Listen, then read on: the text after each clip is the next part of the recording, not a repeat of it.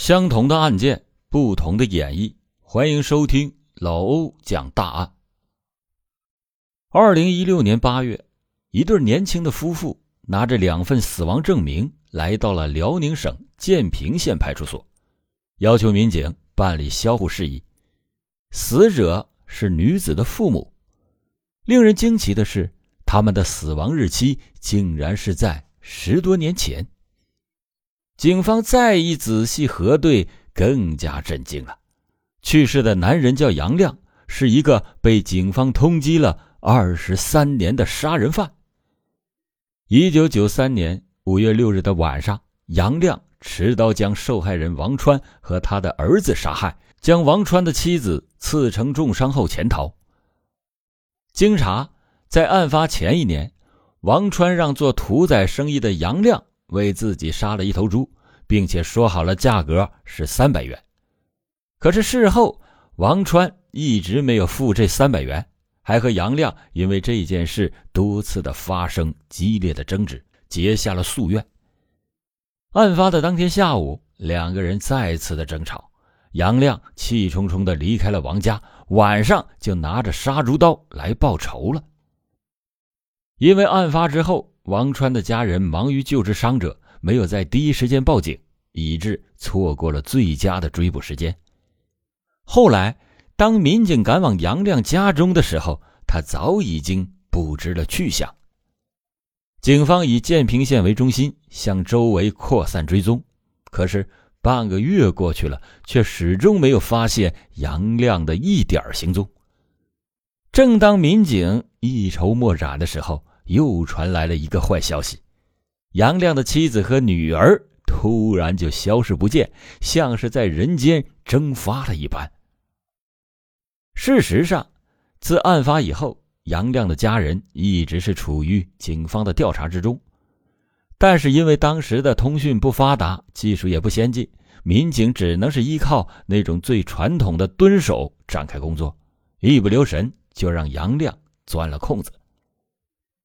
建平县四周有很多的原始森林，一旦要是穿入进去，几乎就和外面断了联系。而警方想要对林子进行大范围的搜捕，那是根本无法做到。加之当年前刑侦技术手段实在是匮乏，多年来，虽然警方围绕杨亮及妻子的社会关系展开了大量的走访和布控工作，却始终。没有捕捉到他们一家人的踪迹，而受害人这边，王川和他儿子王阳死后，王川受伤的妻子终日是以泪洗面，哭坏了双眼。王阳当时也已经成家，老婆还怀了孕，在王阳死后就成了孤儿寡母，生活是异常的艰难。建平县不大。发生过的重特大案件数量也不多，因此，这起二十多年悬而未决的案子，几乎是县里的每个民警都知晓。如今潜逃的凶手突然死了，民警当然不会轻易相信，而是本能的就觉得当中存在蹊跷。警方向杨亮的女儿询问他父母的死亡时间。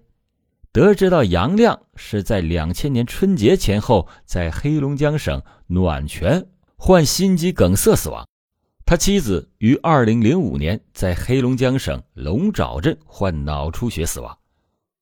杨亮女儿的说法完全没有消除民警的疑惑，因为两千年的时候杨亮才三十多岁，正是年富力壮，突然患心梗的几率那非常的低。再者，他们是两夫妻，死亡的地点却并不相同，这会不会是一起有计划的金蝉脱壳呢？建平县警方高层会商了以后，立即成立了专案组，兵分两路：一路继续在建平县调查杨亮的女儿女婿，另一路则赶赴一千五百公里之外杨亮夫妇的死亡地点展开调查。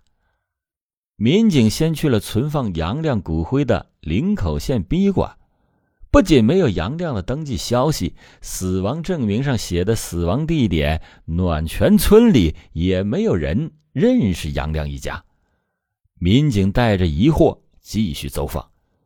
当村民看见杨亮女儿的照片之后，告诉民警说，她叫张小玲，是村里一家人的媳妇。通过多名村民辨认，警方确定张小玲就是杨亮的女儿。显然，她跟随杨亮外逃到黑龙江以后，在当地就改了名字。民警立即想到，杨亮会不会也换了名字，隐居于此呢？但是马上就否定了这个想法，因为村民看到杨亮的照片以后都说不认识，大家同时反映从没有见过张小玲娘家的人。警方来到了杨亮女儿的婆家，按理说杨亮再怎么回避外人，也不应该不见亲家。果然，侦查员从这家人的表情看出了古怪。但是他们却是守口如瓶，没有吐露关于杨亮的半个字。民警没有办法，只得从外围调查着手。花费了一番功夫之后，总算打探到了一条消息：有段时间，张小玲带着两个儿子在外市的光义矿生活，儿子就在那边的小学读书。这个光义矿是黑龙江有名的黑户区。这里有很多人因为各种原因没有户口和身份证，用着假名、化名甚至代号生活。对于杨亮来说，这是个绝佳的藏身之所。警方把杨亮两个外孙的照片拿给校方辨认，校方找出了他们的资料，并且带着民警去了张小玲一家曾经租住的地区。民警以此为中心进行走访。终于得到了重要的信息：杨亮曾在这里居住过，但当地人并不知道他的真实姓名，只知道当年他经常与一位姓王的工友喝酒，两个人走得很近。而这位工友早在几年前就去了林口矿区。专案组立即赶往林口，找到了王姓工友。他告诉民警，张小玲的父亲叫张大海。两个人二零零四年在光义矿区打工的时候认识了，并且成为了朋友。死亡证明上写着杨亮死于两千年，工友却反映他二零零四年还在煤矿上打工。这毫无疑问，张小玲拿来的死亡证明是假的。杨亮很可能仍然以张大海的身份继续存活于世。工友回忆以后告诉民警。张大海的妻子在二零零五年因病去世之后，他就离开了光义矿区，两个人也就失去了联系。假的死亡证明由杨亮的女儿张小玲提供，显然张小玲是重要的知情人。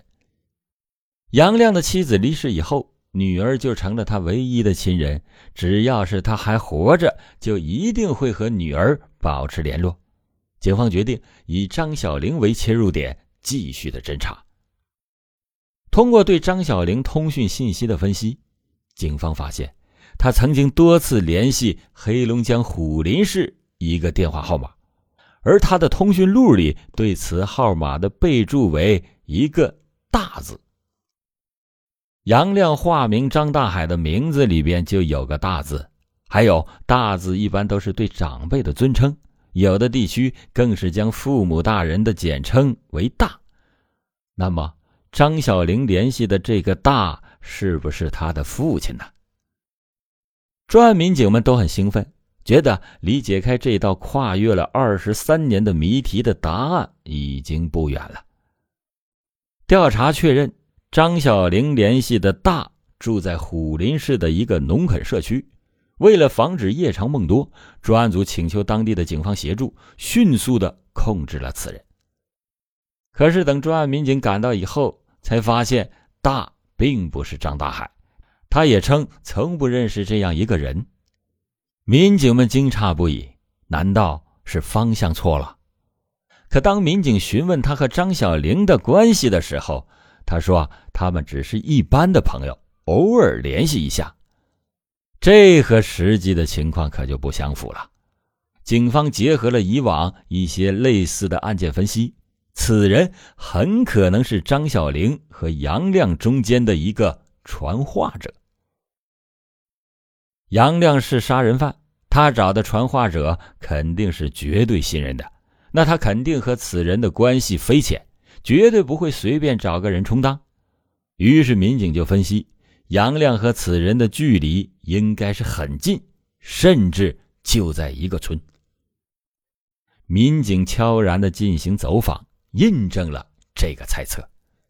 有村民先认出了张小玲的照片。说他时不时的就会到村子里来见一个远方的亲戚。这个消息让警方是大为的振奋，叫来了村干部，问明那个亲戚的住所范围，就围拢了过去。确定他在家之后，迅速的闯入控制。这一回没有扑空，顺利的抓获了张小玲的远方亲戚杨亮。杨亮被抓的时候，没有怎么反抗。而是说了一句话：“二十三年的账该结了。”归案以后，杨亮对自己当年的行为供认不讳，同时向民警表示，终于可以睡个舒坦觉了，也能回到那梦里回去了无数次的家乡了。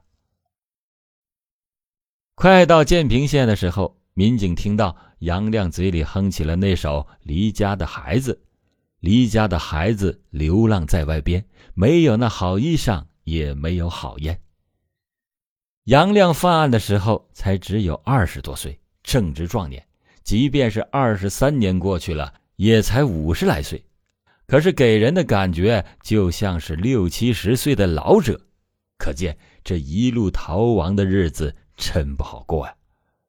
杨亮妄想通过制造假死亡的手法蒙混过关。逃避法律的制裁，结果却是聪明反被聪明误。